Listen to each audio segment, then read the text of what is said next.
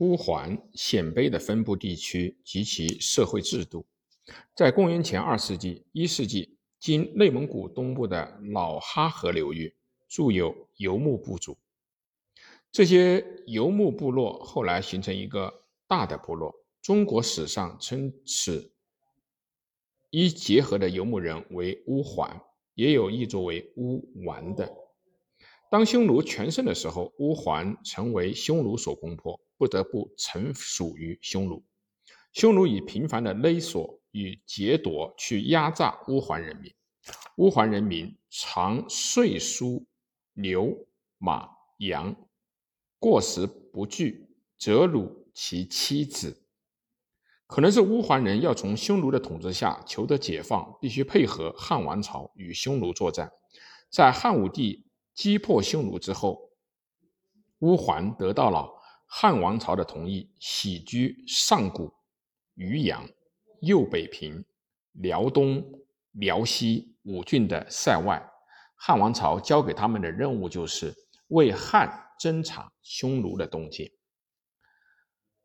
三国志·魏志·乌丸传》曾描写过乌桓人的生活，说他们还过着半游牧的生活，他们主要的职业是畜畜牧和打猎。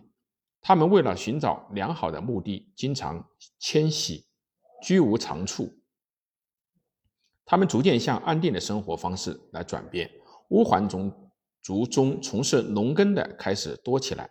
他们知道在布谷鸟啼叫的时候从事耕作。他们住在名为穹庐的墓葬中，衣服还是很原始的，以毛巧为衣。食物为牛乳、乳酪、肉、青稷、冬墙组成的饭，能够酿白酒而不知道作曲。他们还不知道种稻糠，镍米也是由汉地输入的。他们已知道开采金和铁，并且已经知道锻金铁为兵器。他们能够自己。制史、公史和安类，他们经常把羊毛制成章节，但他们还没有文字。他们过着氏氏族制度的生活，他们选举勇健能战、公平而能解决争讼的人做大人。邑落各有小帅，数百千落自为一部。大人和小帅都是由氏族中选举出来的，不能够世袭。大人有呼召，各部落不敢违犯。他们的土地还是氏族公有的，但是他们的酋长和氏族长已经把马、牛、羊当做自己的财产来支配。